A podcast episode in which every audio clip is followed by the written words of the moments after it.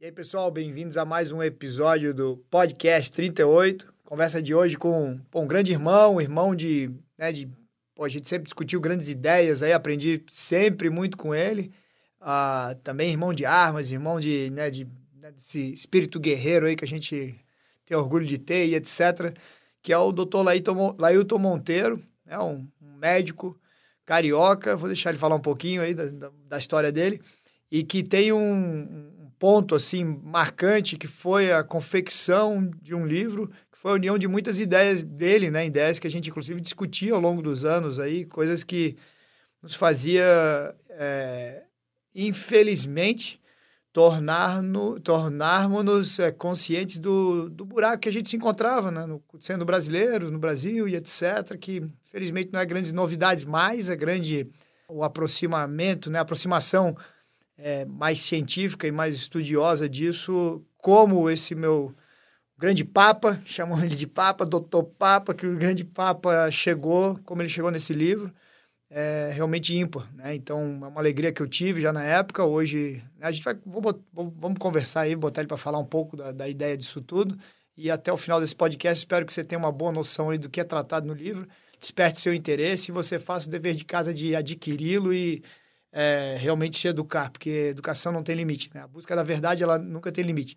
Papa, irmãozão, primeiro, muito obrigado, estou à disposição. Você está vindo numa sequência de plantões aí, cara. Tu é um cara extremamente corrido, porque ou está trabalhando ou está estudando, te conheço muito bem. E achar uma lacuna aí para a gente bater esse papo, eu sei que não, não é fácil, né? A gente está tentando achar esse espaço aí pelos últimos três dias aí. E então já começo assim te agradecendo, cara. E te peço para conversar um pouquinho aí, falar um pouco da, da tua história e onde é que tu, como é que chegou na história do livro e como é que tu chegou nessa, né, nessa, nessa necessidade que você viu, puta, tem que escrever sobre isso. Eu me sinto primeiro lisonjeado de participar desse podcast. Ah, como você bem disse, meu nome é Lailton, o apelido é Papa, é isso mesmo, a gente se trata com, com essa intimidade, não há necessidade de, de se tratar de outra forma. Como você também bem disse, eu sou médico, eu tenho algumas, algumas formações, mas ah, mais ou menos no ano de 2017 começaram a me surgir dúvidas bem simples a respeito do, do nosso modelo de saúde, principalmente com relação a gastos, né? Ah, eu, eu, comecei a me fazer perguntas bem simples e pesquisar e não consegui obter resposta. Perguntas bem simples, assim, né? Quanto é gasto com com HIV no Brasil, né? HIV-Sida, né? AIDS, né? Porque o, o, o, cidadão que adquire essa doença, ele recebe a medicação, a medicação é produzida no Brasil, mas ele é aposentado. Então, qual é o custo disso, né? Porque eu também tinha uma dúvida do seguinte: quanto se gasta com tuberculose, que é uma doença mais simples, mas é gravíssima, mais simples de, de tratar, mas também é gravíssima? Eu não conseguia obter resposta. Quando eu consegui, quando eu consegui adquirir algumas respostas, eu consegui, na verdade, achar um caminho para responder a outras perguntas. Então, o livro nasce de uma curiosidade bem simples. Só que tem um problema. No momento que eu acho a resposta, eu não acho ela completa. Eu tenho que voltar no tempo. E aí, quando eu percebo, eu estou lendo sobre a colônia. E daí, o, daí surge o livro. Né? É um, é, são dados estatísticos da colônia até os tempos atuais, até 2017, 2018. Então, é assustador. É um livro que vai deixar qualquer, qualquer pessoa que lê ficar embasbacado porque não acredita.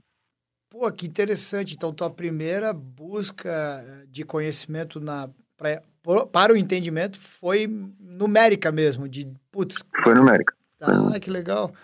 E... Foi tipo assim, quanto, quanto custa isso? Quanto custa um dia de internação de um paciente? Porque eu sou um médico essencialmente do SUS, né? Isso tem que ficar claro. A maior parte da minha vida, a maior parte da minha carreira foi no SUS. Então, eu fui um médico essencialmente do SUS. E aquilo ali me, me, me chamava atenção. Né? Ah, tem um ponto, cara, que eu esqueci aqui que é fundamental. Existe um livro chamado Holocausto Brasileiro, que é da Daniela Arbex. Eu acho que o sobrenome dela se pronuncia assim, Arbex. E ela fala sobre o, manicômio em Barbacena que houve 60 mil mortes, é, mais ou menos em duas décadas, nesse manicômio em Barbacena. E ela chama isso de holocausto. No livro, ela relata que as pessoas morriam de fome e de frio. E ela faz uma pergunta: como é que os funcionários, médicos, etc., viam isso e não faziam nada? Porque não foi um dia, dois, foram 20 anos assim. E aí, cara, o meu peito literalmente queimou. Porque é o que acontece hoje no SUS. Como é que a gente vê as pessoas morrendo como moscas e não faz nada? Então, o segundo interesse foi: bem, eu preciso escrever a respeito disso, porque daqui a 10, 20, 50 anos vão falar o, o SUS é um, foi um holocausto e ninguém falou nada. E eu quero, na verdade, falar assim, não, teve um cara que falou sim.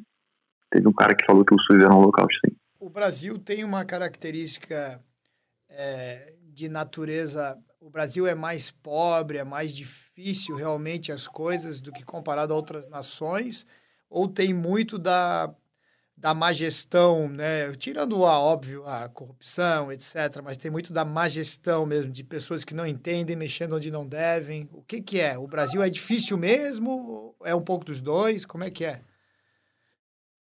É a minha opinião, né? Exclusiva. Bem, é má gestão, exclusivamente. Exclusivamente. Não tem nada de, de questões financeiras, ser pobre, é exclusivamente má gestão. Não, não, não somos Porque... um país menos capaz? Não, de, de, forma alguma. De forma alguma. Muito pelo contrário. A gente tem é, plena, capacidade, plena capacidade, inclusive de desenvolvimento de modelos próprios, próprios das coisas, entendeu?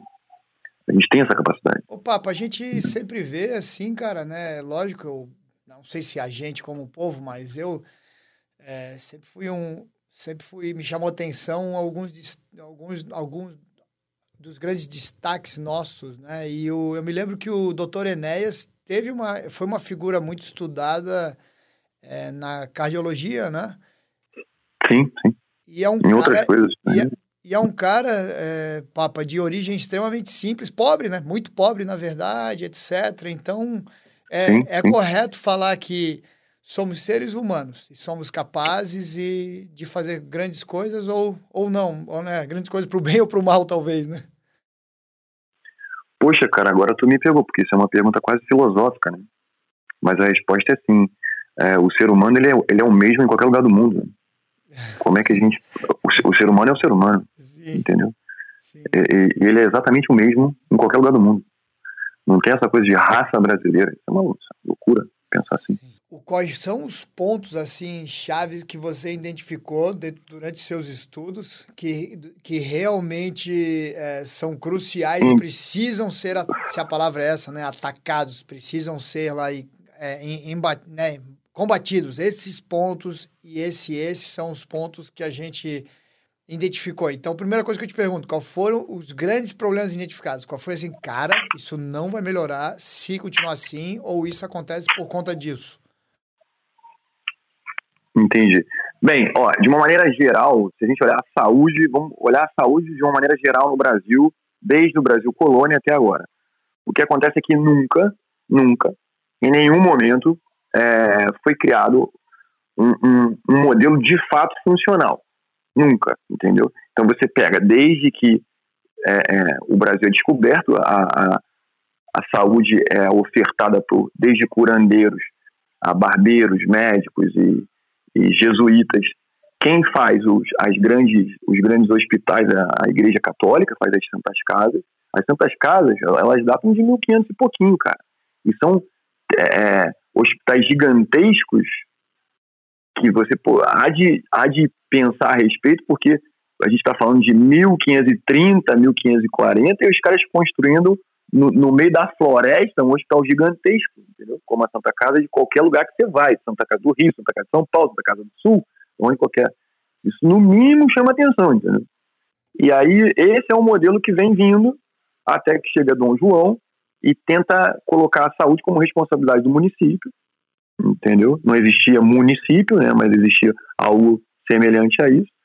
Então entra o Brasil República e aí vira um zaralho, cara um zaralho, um zaralho completo, entendeu? O, o que acontece é que as pessoas começaram a perceber que elas não tinham condição de, de ter saúde e elas começam a fazer um fundo, elas começam a guardar dinheiro para isso.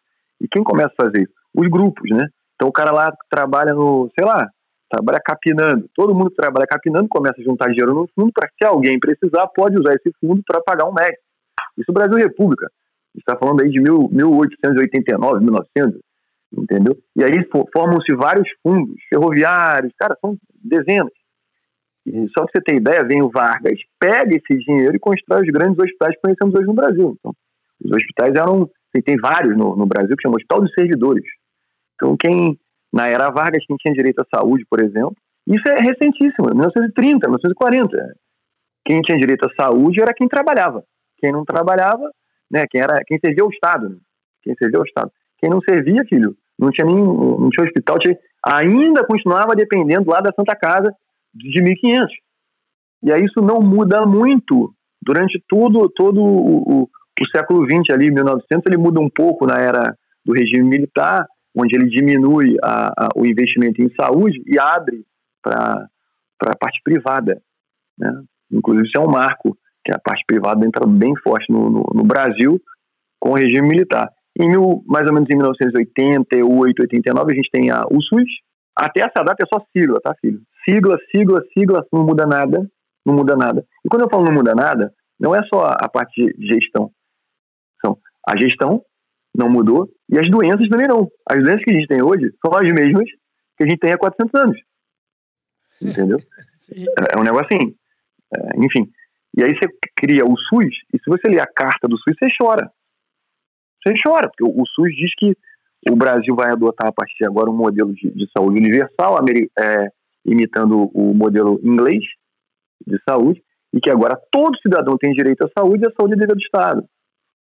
Entendeu? E ele chama, ele chama isso de universalização da saúde. Se você pegar lá a educação, no mesmo período ele está falando da mesma coisa com as mesmas palavras. Universalização da educação. Transporte, universalização do transporte. Um negócio incrível, incrível, puramente político, nada mudou. Pelo contrário, piorou. Eles conseguiram piorar a coisa. Caramba. Então, se você olhar, por exemplo, o número de leitos no SUS, ele diminui anualmente. E muita gente deve, deve, deve se perguntar, como é que diminui o número de leitos? O cara desativa. O cara desativa. Então a Santa Casa de Misericórdia do Rio de Janeiro é totalmente desativada. Você tem mais de mil leitos lá. A, o, a UFRJ, o Hospital do Fundão aqui no Rio, é um hospital gigantesco. Poucos andares funcionam. Vão desativando, desativando, desativando, desativando. E esse, desativa, esse desativamento ocorre por corte de falta de verba, Papa? Rapaz, eu, eu não sei por que, que desativa. Porque é uma, é uma coisa um tanto quanto. Por isso que o nome, o nome do livro é Brasil um país do absurdo. De absurdo. Porque absurdo, a definição de absurdo é irracional. É algo irracional. E veja bem, o, o, o Ministério da Saúde, ele fala que diminui o número de leitos porque aumentou o número de, de atenção primária, que é a saúde da família aí, esse negócio de UBS, saúde da família, etc. Só que não faz o menor sentido, uma coisa não tem nada a ver com a outra. E ao mesmo tempo, você está aumentando o número da população, o número de pessoas que, que nascem. Sim. Então, como é que você diminui o número de leitos e aumenta o número da população? Inevitavelmente, suas hospitais são lotados. Isso nunca foi diferente. Você pega a foto da década de 80, hoje está lotado. Você pega a foto da década de 90, está lotado. Você pega 2000, e quando eu falo lotado, a gente não é chão, Tony. Agora você pega, você, é, é, chega, chega ao nível do seguinte: todo mundo sabe que comida do hospital é ruim, né? Comida de hospital é ruim. Hum. No SUS chegar ao ponto de às vezes não ter comida. Agora no presídio, se não tiver comida, tem rebelião, cara. Pô, juiz então, e tem que ser comida boa. É. Entendeu? Agora, com relação, por exemplo, a, a, então, não, não há um. E isso é, é, é, entristecedor. É entristecedor, não é revoltante, não. É uma coisa que. É, o, eu não sei se é muito feio, mas assim, é, dói o peito. Dói Sim. o peito. Sim. Porque você vê o, o, o, o brasileiro, cara, como um, bicho, cara, ou pior do que um bicho é, é, no hospital. Eu vejo isso diariamente, diariamente, diariamente. E aí há os médicos que se acostumam com a ideia e há os médicos que se, se compadecem, cara, se compadecem. Então, assim, além disso, tem atraso de salários, é uma coisa recorrente, mas o, o ponto é, para a gente ter uma ideia aqui,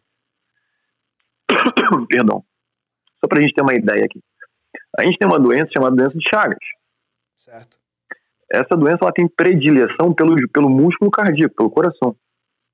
Ela também tem predileção, às vezes, pelo intestino, às vezes por outras partes do corpo. Mas a maior parte é coração.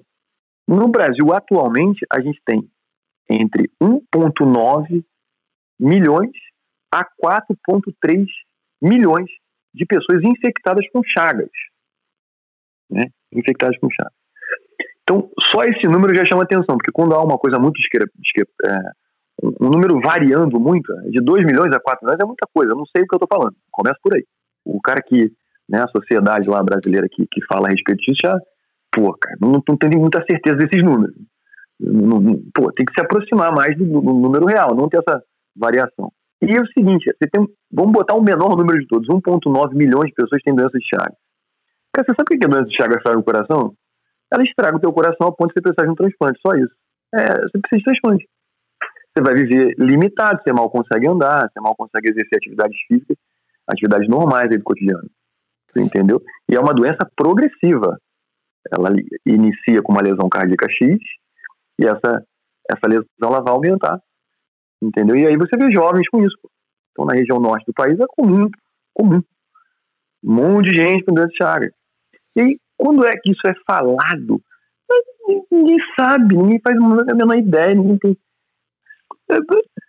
Rapaz, eu, eu, eu fiz um vídeo, falei, você tem sífilis, que tu toma penicilina, tu toma bezeta seu e resolve, tu cura isso. O troço, em vez de ser resolvido, aumentou 2 mil por cento.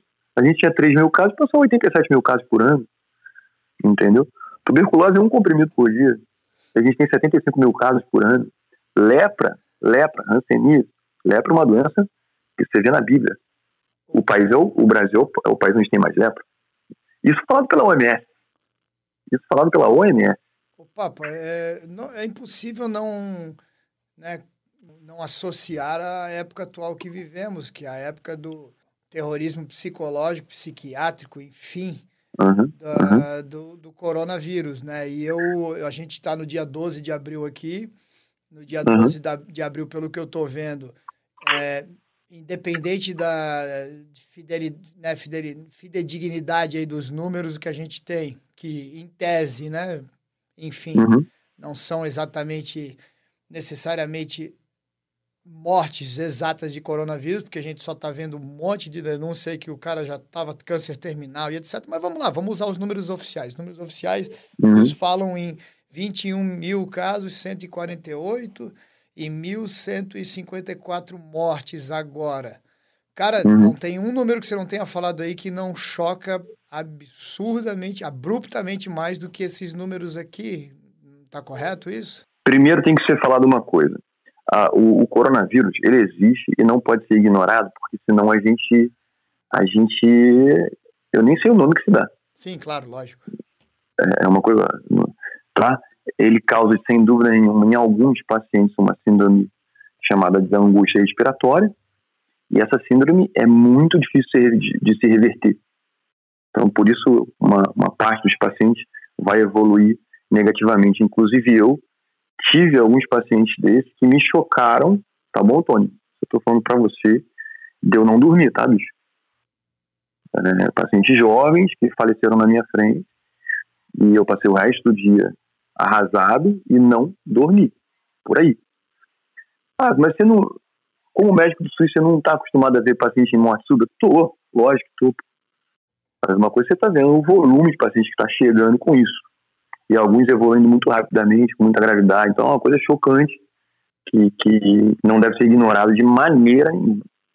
Agora, que no Brasil nós temos uma inundação anual de epidemias que ninguém fala, isso é um fato. Você não é muito fácil de ser comprovado. Você, 11 mil crianças morreram. A maioria apenas de, de, de, de, desnutrição e diarreia. Meu Deus. Então, quantos Meu morreram de coronavírus? Mil. 11 mil crianças morreram. De quê? De que morreram? De desnutrição e diarreia. De diarreia, cerca de 1.800. Isso é o que o pessoal conta, que é outro problema brasileiro, conseguir contar, né? Que é o, o livro demorou uma, uma eternidade para ficar pronto, porque você, você achar dados reais, você vai num site, acha um dado, você vai no outro, no Ministério da Saúde, você acha um dado, aí você muda um trocinho lá e o mesmo dado muda. Uma coisa, mas enfim, descomunal. Mas é, a pergunta sobre, ó, coronavírus é perigoso pra cacete, não tenha dúvida disso, por favor, por favor, não, não façamos é, é, confusão, Sim. pouco caso, não, não. É, mas no Brasil especificamente, temos doenças mais graves, temos doenças acontecendo no temos. A gente em 2016 tivemos 1 milhão e 400 mil casos de dengue, porra. Porra, bicho. 1 milhão e 400 mil casos de dengue. E eu tô falando de dengue hemorrágica. Dengue mata, porra. Caramba. Dengue mata. Sabe, qual o tratamento da dengue hemorrágica? Nós não temos tratamento, entendeu? O cara começa a sangrar, se transfunde plasma. É, é, é, é, gente jovem, e, é um mosquito. É, o mosquito escolhe, escolhe idade? Você tá brincando comigo? O mesmo mosquito que transmite febre amarela, porra. E aí a gente tem febre amarela também, porra. O Brasil tem febre amarela. E aí há pouco pouco tempo atrás, agora aqui, há um, dois anos atrás, cara, a gente teve, tava com medo de febre amarela silvestre matando macaco em São Paulo, porra. Você não lembra disso em todos os jornais? Eu tava morando em São Paulo, isso era bem comum para mim. Os caras fecharam o parque, porra. Quem é paulista aí vai lembrar, porra. Febre amarela, ela é silvestre. E aí ela veio pro meio urbano. Isso agora, rapaz, ano passado, entendeu? E aí fecharam o parque em São Paulo, aqui no Rio, entendeu? Bom, um mosquito que está conosco aí desde. Enfim. Ó, você vê, Zika e chikungunya, mesmo mosquito. Desculpa a risada, cara. Porque é uma coisa incrível. O mesmo mosquito transmite quatro doenças e a gente não vê esse mosquito na Austrália. E fala assim, ah, é um mosquito de país tropical. A Austrália é temperada. A Austrália é temperada, não tem essa porra.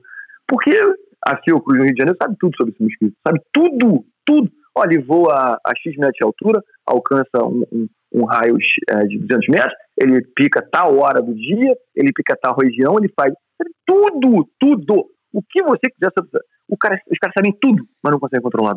É correto afirmar que na medicina, na ciência e na medicina, os seres humanos convivem, em especial, vamos falar na época moderna, né, com todo o aperfeiçoamento tecnológico e científico, vamos dizer os últimos 100 anos, mas a gente ainda mesmo nos últimos 100 anos, com o avanço de tanta e tanta coisa, é correto afirmar que é natural, apesar de ser horrível, de médicos valentes, como o Papa, por exemplo, né, que eu conheço muito bem, que é um sujeito fora de série, é ficar noites sem dormir, né? Tamanha o abalo é, da perda de um paciente, por exemplo, mas botando isso do lado, né? Botando a seriedade do que uma doença, né? Da mortalidade, do, e etc, etc. Mas é natural que a gente não consegue controlar um monte de coisa e que a gente morre de um monte de coisa. É natural entender isso. Sim, sim.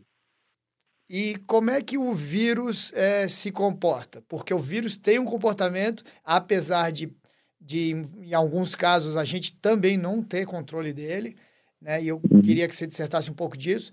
Mas como é que o vírus se comporta nessa, nessa, log, nessa logística aí? Os, os homens, os humanos, né? Nós estamos acostumados, os administradores uhum. público, públicos é, honestos, responsáveis, junto com os cientistas honestos, responsáveis, os médicos, essa equipe toda está acostumada a lidar inclusive com outras pandemias. E como é que a, o que, que se espera de vírus? O que, que se espera deles?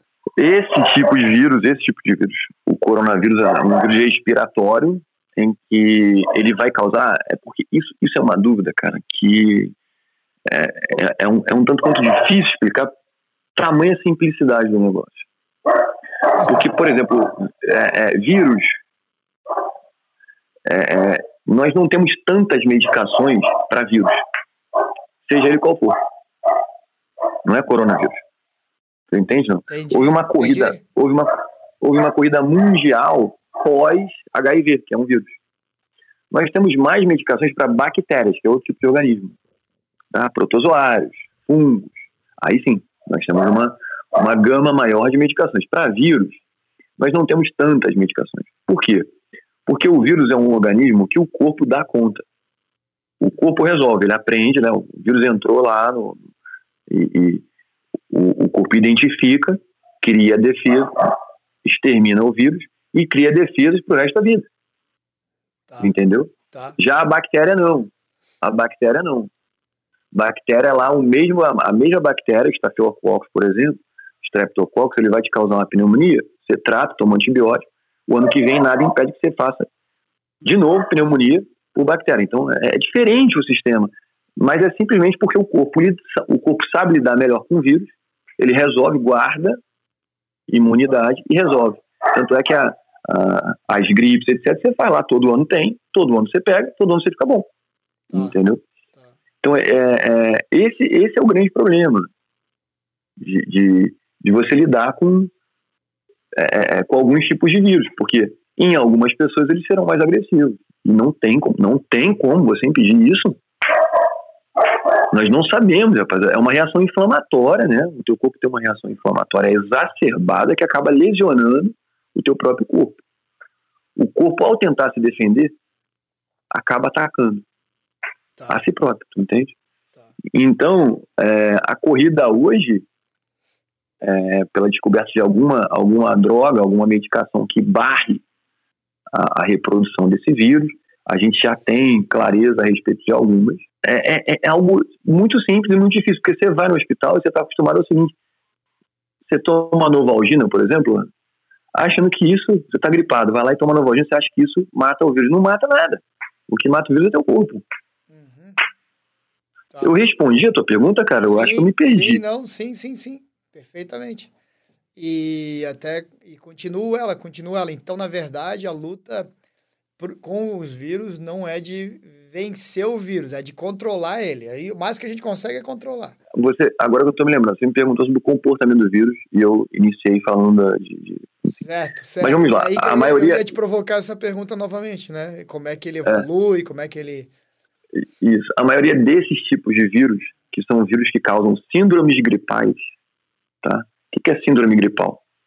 É febre, dor no corpo, algum tipo de tosse, coriza, né? E por aí vai esses vírus eles são bastante parecidos e ele tem é, é, períodos bastante parecidos, inclusive no ano. Né? Uh, eles têm comportamento parecido na temperatura, eles têm comportamento parecido com umidade e por aí vai.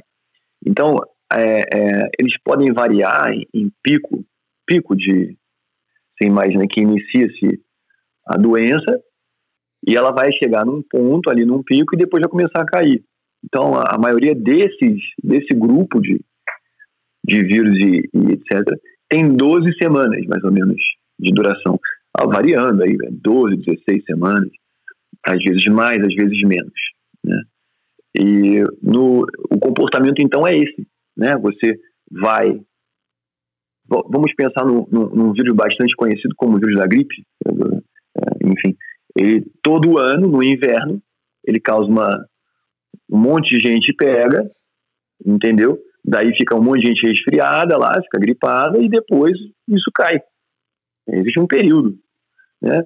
E quem explica isso de maneira muito clara, existem vários médicos infectologistas explicando isso de maneira muito clara, porque é o seguinte, quando você atinge mais ou menos 50%, 60% da população contaminada, você já tem resposta imunológica e aí o vírus já não consegue infectar as pessoas. Tipo, ele vai, digamos aqui, ele vai encontrar alguém que já tem a resposta imunológica, então já não, não fica doente.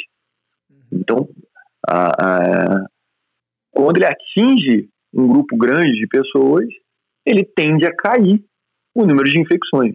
Eu não sei se eu estou sendo claro, sim, se eu estou fazendo. Sim, totalmente. Uhum. Tá. E aí vem as questões com relação à quarentena, etc. e tal.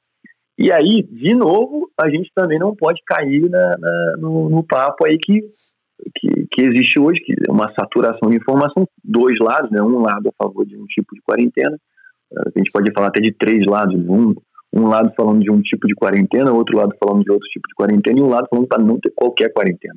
Tá. É, o que acontece é o seguinte, nós temos um sistema de saúde falido, cara. O negócio não funciona, tá? O sistema público. Entendeu? Então a quarentena ela devia servir para o seguinte, olha, eu entendo. Quarentena não é só te isolar para tu não pegar a doença. Uhum. Não, não, é isso, pô. É. Primeiro que a quarentena tem que ser feita antes da doença ser instalada. Né? Senão não faz o menor sentido. Você tem a doença instalada e faz quarentena, pô. Mas enfim. Mas aí o cara faz quarentena para estudar a doença, para entender a doença. Tá? E aí ele vai estudar, entender e criar uma defesa. O que, que eu vou fazer diante disso?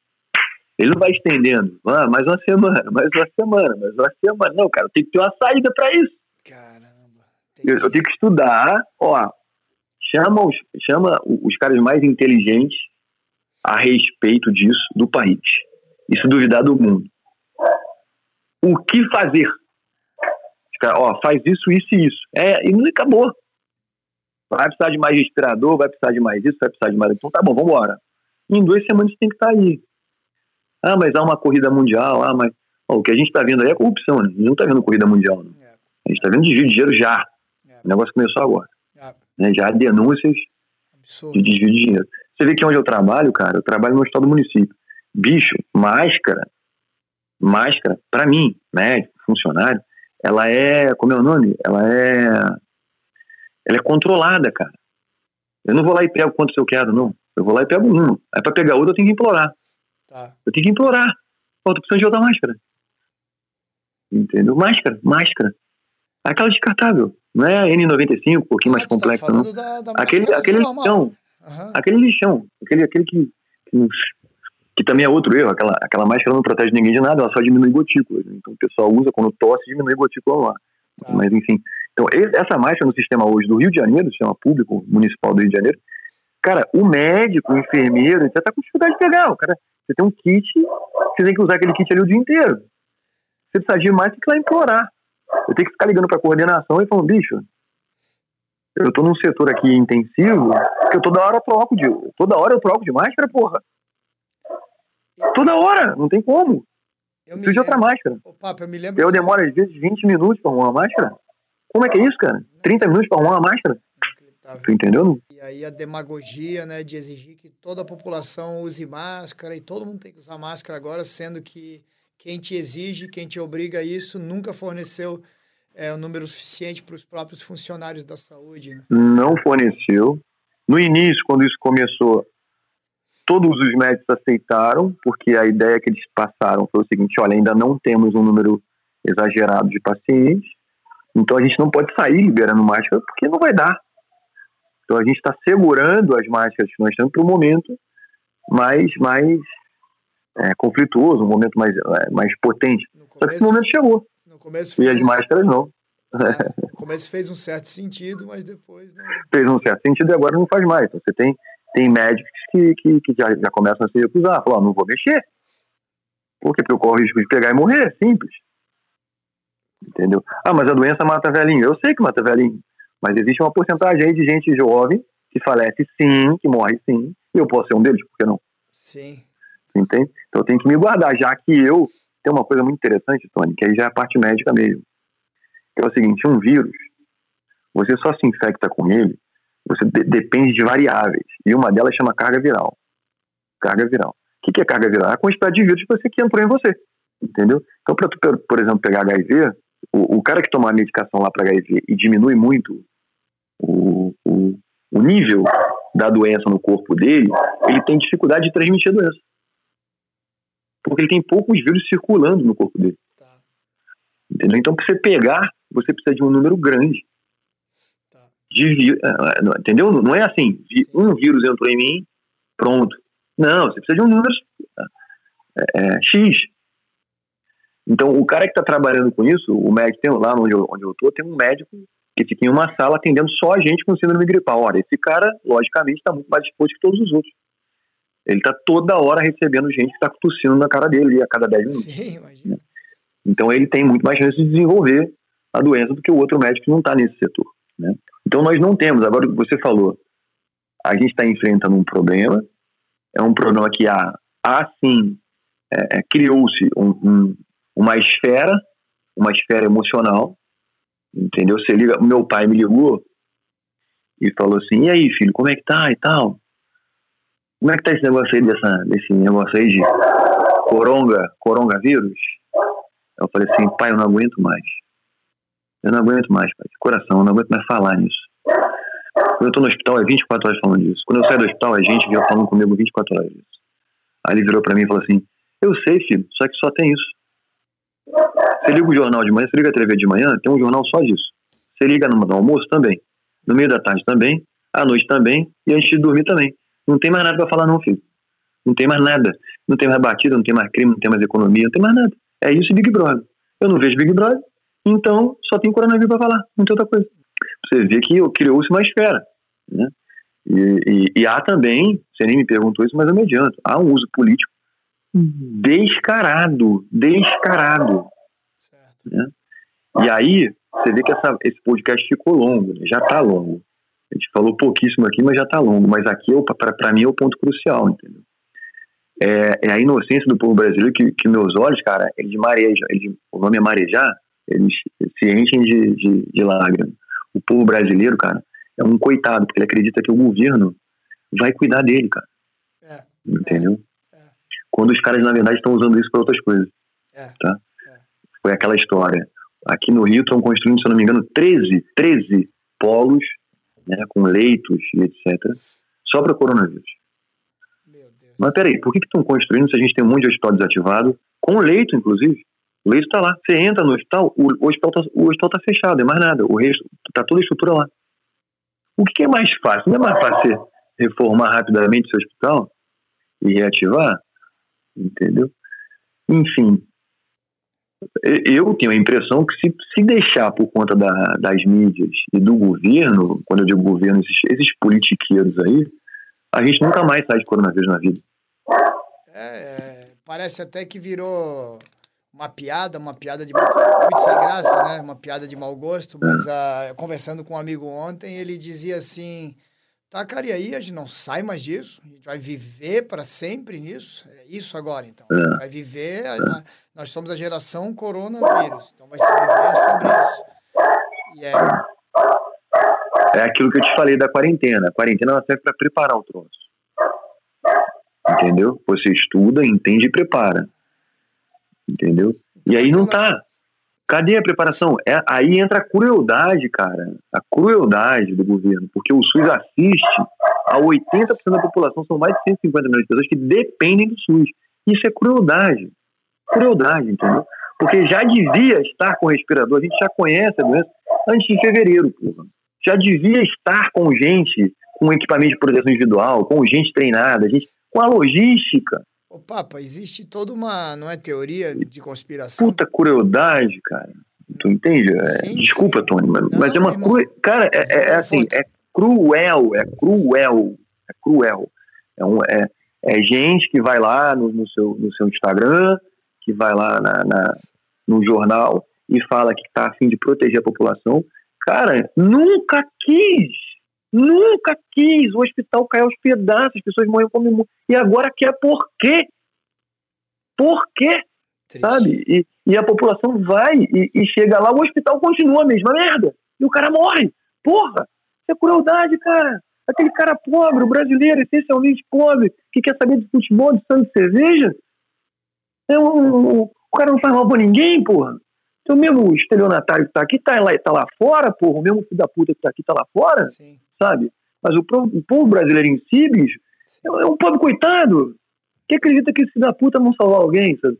Nunca. Sim, sim. Enfim. Desculpa a minha exacerbação, me, me exaltei aqui. Não, de forma alguma, é o que nos faz humanos. Ô, Papa, olha só, é. cara, corroborando com o que tu tá, tem dito, não é teoria da conspiração, que teoria da conspiração são teorias que não há provas, né? São fatos. Uhum. Há fatos expostos à torta e direito que a China, o governo chinês, fez todo possível para esconder a propagação, né, da, da do conhe o conhecimento do, da, da propagação do coronavírus, né, e que, inclusive, um dos dados fala que se tivessem três semanas antes agido, mesmo eles sabendo meses antes do coronavírus, se tivessem três semanas antes agido é, da forma, né, admitido o risco e etc., que 95% do vírus estaria controlado, nunca provavelmente teria nem sequer saído da China e a gente estava tudo em ordem. É isso que quer dizer o quarentena que você fala no início, antes de tudo? É isso que sim, quer dizer? Sim, sim, sim, sim, sim, sim. Se você tem uma doença é, é, com uma capacidade maior de letalidade, etc., você vai comunicar isso e o mundo inteiro vai se preparar para que ela não, não se espalhe com tanta velocidade. É, é tão ferozmente. Né? E aí você faz quarentena. Né? E aí você faz quarentena, recebe as informações de como a doença funciona, se prepara e libera as pessoas e vai enfrentar a doença. Entendeu? Entendi. Parece que não foi isso que aconteceu. Né? Tem, tem relatos, sim. Tem relatos, inclusive, de médicos desaparecerem, né? médicos chineses que denunciaram essa coisa toda. O médico, o principal médico que denunciou, morreu, né? E aí falam que morreu de coronavírus, não sei. É, é uma médica recente falou e desapareceu, e um jornalista também chinês recente, também é pessoa desaparecida na China.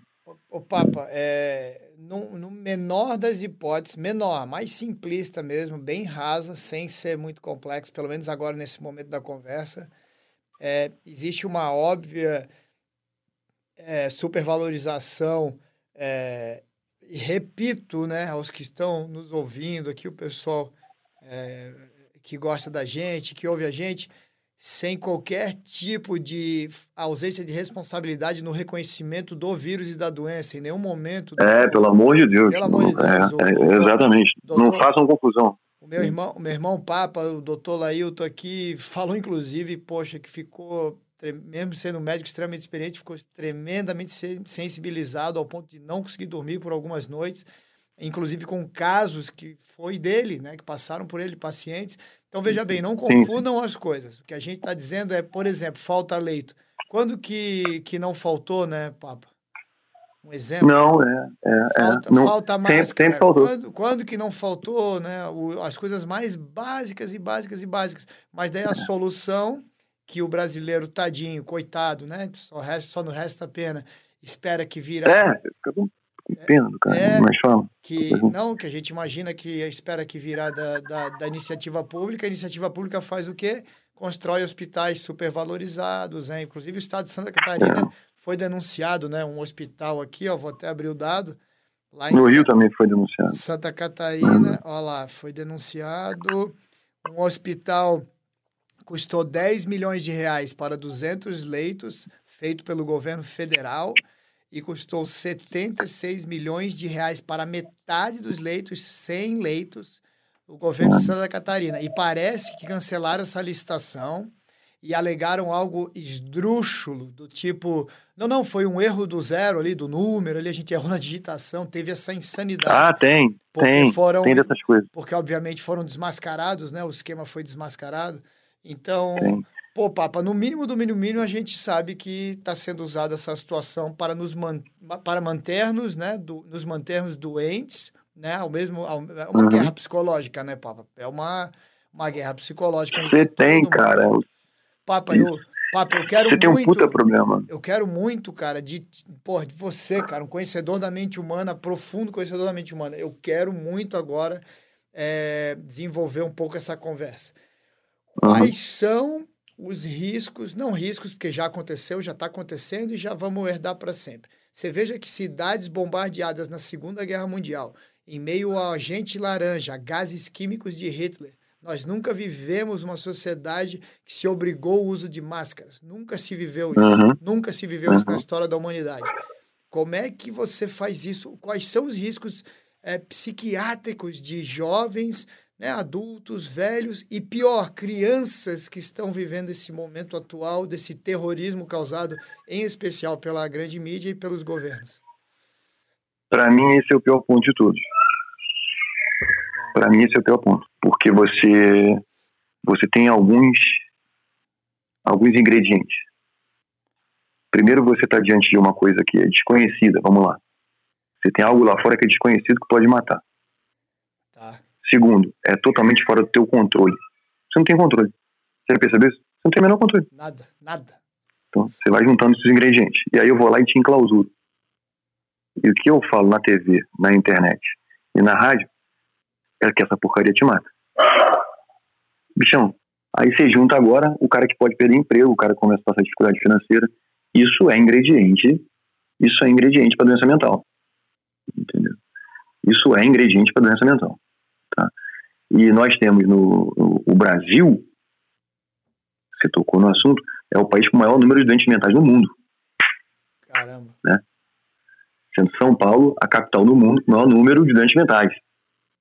Né? Então, logicamente vai aumentar o número de suicídio, porque o suicídio o cara tem.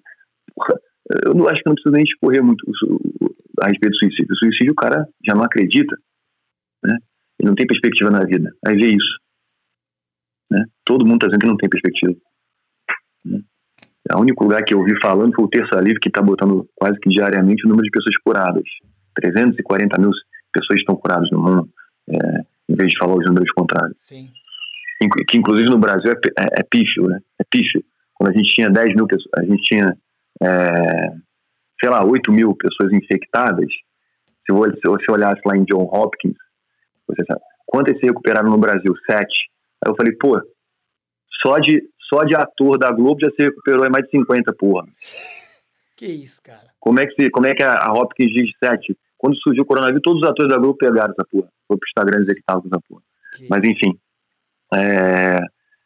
E aí vão transtornos fóbicos, que são é, ansiedade generalizada, pânico, etc. Olha o nome, é um transtorno que, que a base, o fundamento é a fobia. E a fobia de algo que não é real, assim, ou então é, é um medo exacerbado. É um medo exacerbado. E agora o medo não é exacerbado, não, ele é real, tá aí, entendeu? A televisão está dizendo que é real. Sim. Então esses caras não estão à base de, de, de, de quase sedados dentro de casa. E vamos agora para os transtornos do humor, depressão, como exemplo.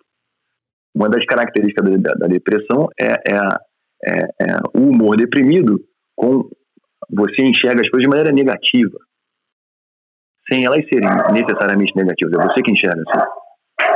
Entendeu? E agora, como é que estão? Tá, uh, as coisas estão de, estão de fato negativas.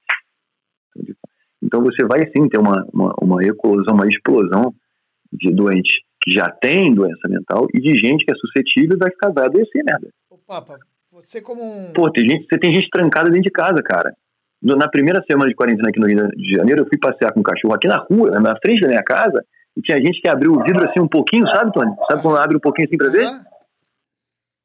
Entendeu, não? E aí me viu e fechou correndo? Eu vi, teve sujeito valentão lá, brabo, brabo, lá em Floripa, que fez a barba, porque o vírus gruda na barba. Você viu isso? Eu vi. Ah, Baiten tá enrolado, pô. Tem que contar pra ele que a gente tem mais bactéria no corpo do que célula, pô. Acreditável. A barba dele tá cheia de vírus, de bactéria, tá cheio, lotado, isso é normal. Você, tá, você tem, você tem, você tá colonizado por dentro e por fora do seu corpo. O único lugar estéreo é, é a meninge, o resto é tudo contaminado. Que inclusive outro mecanismo é a competição. Você chega a um organismo novo que, que, que, entra no seu corpo, ele vai competir com o organismo que já vive ali. Papa, por isso que o mendigo, o mendigo come lixo, que se você comer, tu morre. Cara, eu ia falar isso agora. De certa forma, Entendeu? essa visão, essa, essa analogia meio, meio, meio boba que eu ia fazer, né, é, faz sentido, né? Quanto mais exposto à doença, mais você desenvolve anticorpos, correto? É, não necessariamente, assim, a, não, não é desenvolvimento de anticorpo, entendeu? É que você é colonizado. Tá. Moram, moram em você organismos bactérias, vírus, protozoário, mora, mora com você. Ele mora em equilíbrio com você. Já, já faz parte. Faz parte, isso é, isso é real, isso não é? Uhum. Então, se você é exposto a organismos mais agressivos e eles se adaptaram a você, terão de vir organismos mais agressivos ainda para poder vencer isso. É, é entendeu? É como se, você pensar numa, numa população de uma cidade. Chegar uma galera nova lá para tomar a cidade, vai ter que pegar. Já tem gente morando ali. Tá. Se esses moradores forem potentes, fortes, etc., eles vão brigar mais, pô. Você vai ter mais dificuldade de entrar ali. Ah, entendi. É exatamente o teu corpo. Que, inclusive, se você olhar a, a, os movimentos de guerra, os movimentos de guerra, eles são idênticos aos movimentos de, de, de defesa é, imune do corpo. Idênticos. Idênticos. Se você estudar medicina e imunologia, e estudar movimentos de guerra, como é que o exército se move, como é que eu faço ataques, etc., você vai ver o sistema imune. Você vai falar, cara, alguém estudou imunologia para desenvolver essa porra. Porque é idêntico, cara. Você tem até espião, escambau, entendeu? No teu corpo. É um negócio fantástico. Entendeu? Não vem ao caso agora, né, Tom? Sim. E, e, Papa, olha só, cara, eu vou te contar um relato meu, tá? É, Tony, só uma coisa rápida, desculpa te interromper. Você, você, falou uma. A gente estava falando de leite e não falou uma coisa importante. Olha só, a OMS, o pessoal fala para seguir a OMS. Tem até, se eu não me engano, posso estar enganado, você tem é, gente no STF falando para seguir a OMS. A OMS diz o seguinte: que você tem que ter, no mínimo, entre 2 e 5 leitos por 10 mil habitantes. Esse é o mínimo. Tá. A OMS fala isso. Quanto nós temos? Um. Então tá na hora de seguir a OMS, né? Tá. Sim. Tu entendeu ou não? Sim. Esse mesmo órgão falou o seguinte: olha, o mínimo para se ter de leitos, mínimo, é entre 2 e 5. Daí vem a galera e fala, ó, oh, tem que seguir o que a OMS está falando. Tá, então vamos seguir. Eles estão falando que temos que ter entre 2 e 5. A gente tem que dobrar a nossa capacidade. É. Tá bom? É. Tá, a gente tem um, cerca de um leito a cada 10 mil habitantes do Brasil. É insano. Tá bom? E com aquela Mas volta a sua pergunta. Desculpa. Não, não, só é aquela característica que você falou, né? Com, com leitos sendo abandonados na casa dos milhares todo ano, né? Sim, é, isso pode ter relação com, com dinheiro. Sim. Com dinheiro. Não porque falta, é porque não querem gastar ali. Tá ah, tá bom? Sim, sim. E aí é o ponto que eu pego. Por isso também, é, por, por, por que, que não resolve? Eu sempre tive essa pergunta, assim. Por que, que não resolve a questão da saúde no Brasil? Nós não, não é que a gente. A saúde é um paradoxo, né? Uhum. Você não tem como resolver, porra. Porra, nego adoece. Isso faz parte da vida, adoecer. Sim. Tá? O, a, a, questão que eu digo, eu vou, melhorar, é por que, que não há dignidade no sistema? Sim. Sabe? Por que não há lugares Sim. minimamente decentes? Sim. Será que isso é impossível de resolver? É óbvio que não é. É óbvio que não é. Sabe? Há discussões de como fazer. Ah, para de palhaçada, porra. Sabe? Ah, como fazer? Filho, é simples, você constrói a porra do hospital. Tem médico pra cacete no Brasil, tem mais de 600 mil médicos no Brasil. Não existe mais médico que Canadá, que é a merda toda. Então a gente os primeiros lugares no número de médicos no mundo. Número, quantidade de médicos. Entendeu? Enfermeiro, então, nem se fala. Técnicos de enfermagem e então. Cara, sabe, resolve. Traz saúde pra população. Outra coisa é saneamento básico, você cai pra trás, porra. O governo começa, com saneamento básico, o governo começa falando o seguinte: se você tem um cano na tua casa, se tem um cano jogando a titica em algum lugar, qualquer lugar, isso é saneamento básico. Acabou. Tu entendeu? Se tu não joga tua merda, desculpa a expressão, Sim. se tu não joga tu, teus dejetos no chão da tua casa, tu joga através de um cano em algum lugar, você tem saneamento. E aí eu vou te falar, 46% do Brasil tem esse saneamento. Esse tipo ah, mesmo esse, tendo um cano, não chega a metade da população brasileira. Aí o governo melhora. E esgoto tratado, que aí é esse cano levando esse esgoto para ser tratado. Pô, não chega a 20%. No Nordeste não chega a 1%. 1%! que isso, cara? 1%! Que isso, cara? Das residências. É uma... Tu entendeu? É pior que uma selva. Como é que faz? Porra! Rapaz, a gente tá atrás de, tipo, nós, a gente tá atrás de, tipo, Zimbábue, Síria. Tem medo na Síria, cara. Tu tem medo de nascer e ficar doente. Tá maluco? Entendeu? Cara. Zimbábue, a gente tá atrás desse troço, cara. A, a, desculpa me referir assim ao Zimbábue, falta de respeito, mas é que assim, a gente sempre enxerga esses lugares como lugares péssimos. Índia. Concordo. Ah, eu não vou na Índia, não, que eu tenho medo. Eu tenho medo de, de, de mergulhar no, no sim, Rio Ganges e, e, e, pegar lepra. O, desculpa te informar, mas o Brasil é onde tem mais lepra do mundo, porra. Você tá com medo de ir no Ganges pegar lepra, porra? Entendeu ou não? É, não, eu te entendo perfeitamente. Quando a gente cita esses países, é porque, de fato, o Brasil. Eu tenho muito orgulho de uma coisa, eu sempre falo isso para americanos, sempre falo. Sou um duro, uhum. duro crítico né, da, da, das instituições né, do, da, públicas brasileiras, pelos, pelos seus, pelas uhum. suas lideranças, pelos seus administradores extremamente, historicamente corruptos mas eu sou um uhum. admirador da nação, da terra. Eu sou patriota, eu, eu amo a terra brasileira. Então eu sempre falo, eu sempre falo com muito orgulho é, dos nossos é, riquezas minerais, das nossas é, infinitas né, maravilhas brasileiras. Então eu te entendo perfeitamente quando a gente fala Zimbábue, etc. São países que não tem nada disso. A própria China, pô. China não tem nada das riquezas minerais brasileiras, nada, nada, nada. Não nada. tem, não tem. Nada. Nós somos um país abençoado, né? Eu tenho uma frase no livro que eu não estou lembrando exatamente agora mas é como o Brasil vai falar assim: a gente não tem nada aqui, a gente não tem tsunami, a gente não tem terremoto, a gente não tem vulcão. Aí eu cito no livro o seguinte: a gente tem, uma, a gente tem tsunami de doença, a gente tem terremoto de parasita, entendeu? A gente tem vulcão de, de praga. Tem, tem, é, é, não, é, não é zoação. É uma, é uma frase metafórica e tal, mas a gente tem mesmo, tem mesmo. Sim. Eu estava conversando com o Duda, o Eduardo Castro, Sim. que é veterinário, sobre parasitologia. Aí ele estava com a esposa do lado, a esposa do lado está é, tá em plena atividade numa grande organização aqui, é, filantrópica no Rio de Janeiro, que acolhe mais animais que no Brasil. Eu perguntei para ela quantos de, quantos de leishmaniose você tem lá. Ela falou 45 por dia, 45, 50. Isso são números de, de 400 anos, leishmaniose. Leishmaniose, cara. Porque o, reservatório da leishmania é o cachorro, né? Então, é um parasita antiguíssimo que a gente não resolve. Entendeu?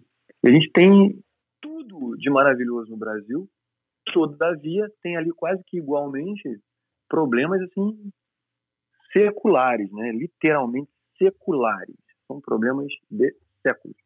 E muito me entristece porque eu gostaria que tivesse um cara e aí, Tony, você me entende quando eu falo um cara, porque não é que eu confie, confie plenamente num cara. Se há um cara que eu confie plenamente, é Deus, mais nada. Mas, assim, um cara que pegasse, olha só, esse governo aqui eu vou resolver só a saúde, todo o resto a gente vai ver depois. Sim. Aí o próximo cara fala, esse, esse governo aqui eu vou resolver só a questão dos transportes. Você entende não? Entendo, de quatro em quatro anos a gente vai resolvendo um problema para não ter mais esse problema. Entendo. Então, entendo. entendeu? É, as liberdades individuais, etc. Isso, porra, não precisa nem, a gente não precisa nem entrar no mérito. Mas problemas, assim, que somos assolados, tipo transporte. Porra, cara, você tá de sacanagem com a minha cara. Tu entende? É. O, a malha ferroviária brasileira, ela reduziu, Tony. Ela está entre as menores do mundo e ela reduziu. Então a gente, a gente tem 4 mil aeroportos.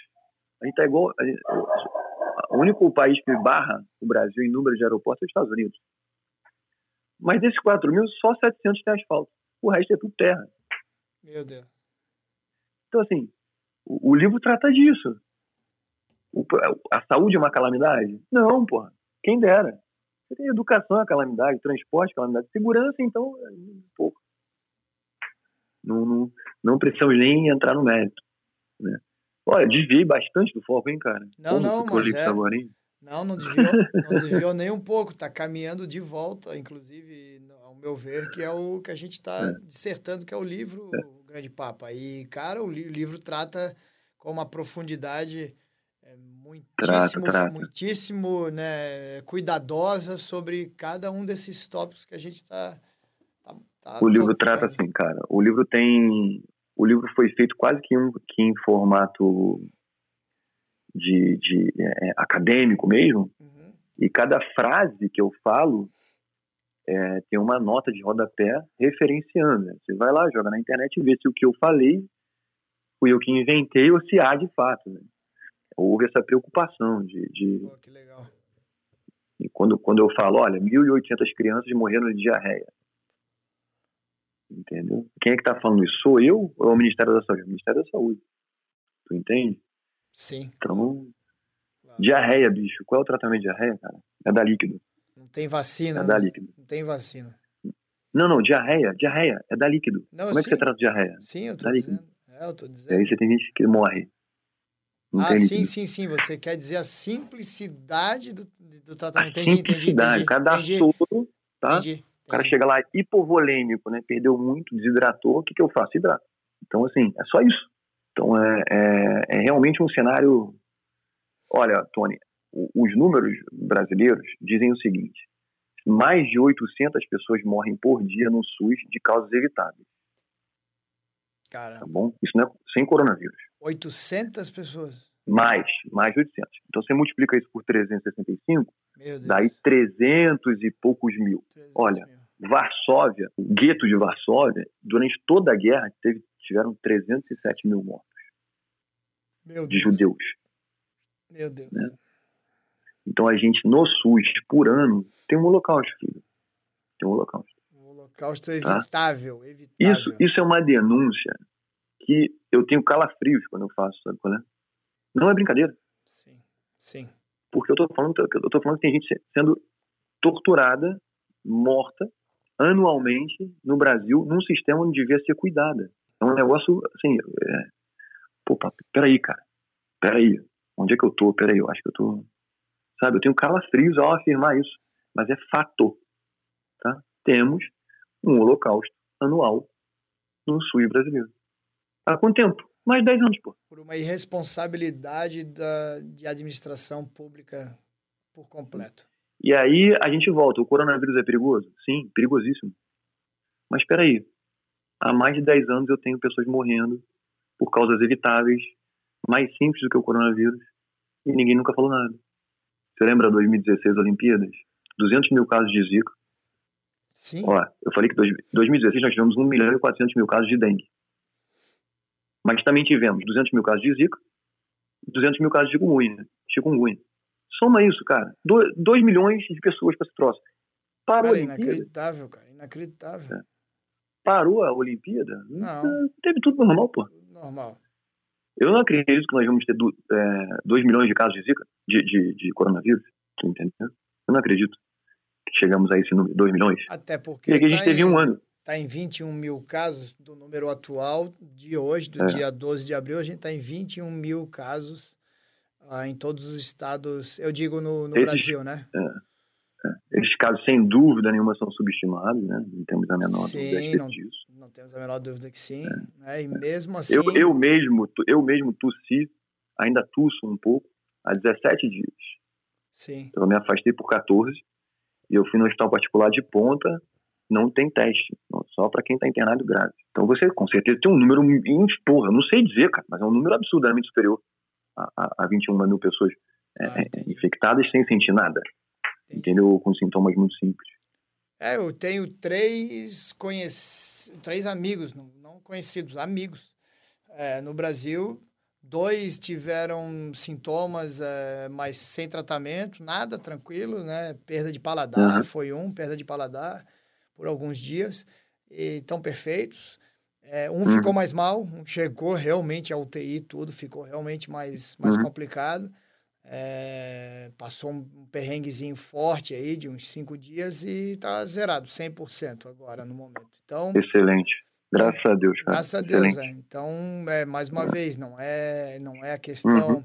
é, da, de negligenciar a existência, em nenhum momento isso foi dito. É apenas a forma política e estratégica de manipulação de interesses escusos, é, como jamais visto antes, e também... Como jamais visto. É, eu não conheço outro, outro... Eu participei do H1N1 e não chegou perto disso. Incrível. perto disso. Incrível, incrível. Nem, nem, nem, nem 1% de, de, de mobilização com relação a isso. Incrível, é. incrível, incrível. E, é. e, e o H1N1, em seguida veio o Tamiflu, que é a medicação que foi usada. Né? Doutor Lailton Monteiro, meu irmão Papa, cara, vamos encaminhando aqui para envelopar essa, essa conversa, né? Eu sei que você tem seus afazeres aí e o sacrifício que você faz, fez. Me desculpa, me perdoe em insistir inclusive cairmos nesse assunto é, tão né, nos machuca tanto, né, e de cunho, repito, muito mais psicológico, psiquiátrico, de, e que vai ter outras consequências, como a gente já discursou.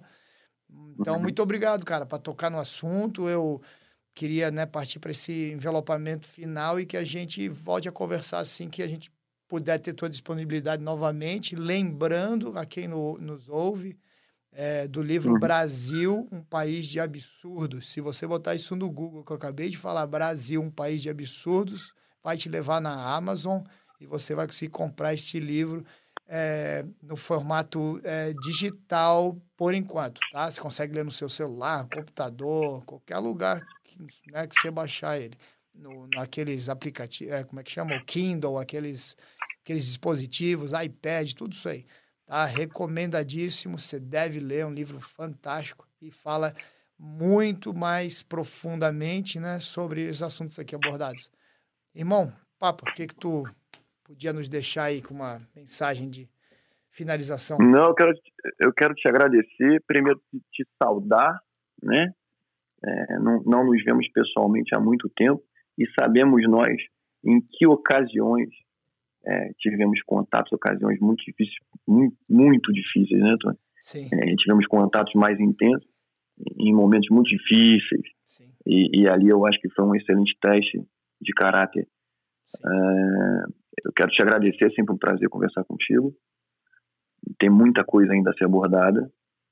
Ah, com relação às doenças que vivemos, eu mantenho a minha tese de que é uma crueldade com relação ao sistema de saúde brasileiro. Isso tem que ser mudado, isso pode ser mudado. Não é tão difícil, não. É, muito pelo contrário, existe até uma certa facilidade para se resolver isso. Com relação à, parte de coronavírus, eu tenho uma, uma dica que é a seguinte: não veja, não veja, tá bom?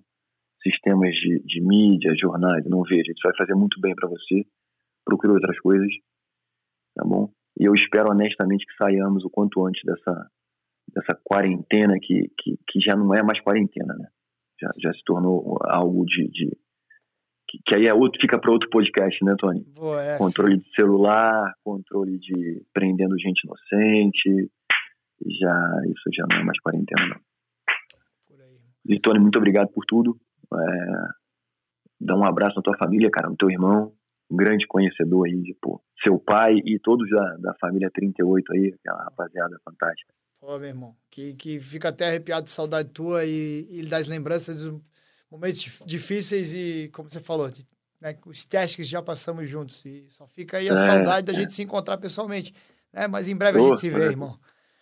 É isso aí. Dá um, dá um abraço no Iva. Dá um vou, abraço no Iva. Vou dar um abraço no Iva. Valeu, Papa. O Iva não se manifesta mais, cara. Não, um não vou achar ele. Valeu, Papa. Porra, show. Muito obrigado, irmão. E ó, pega o João.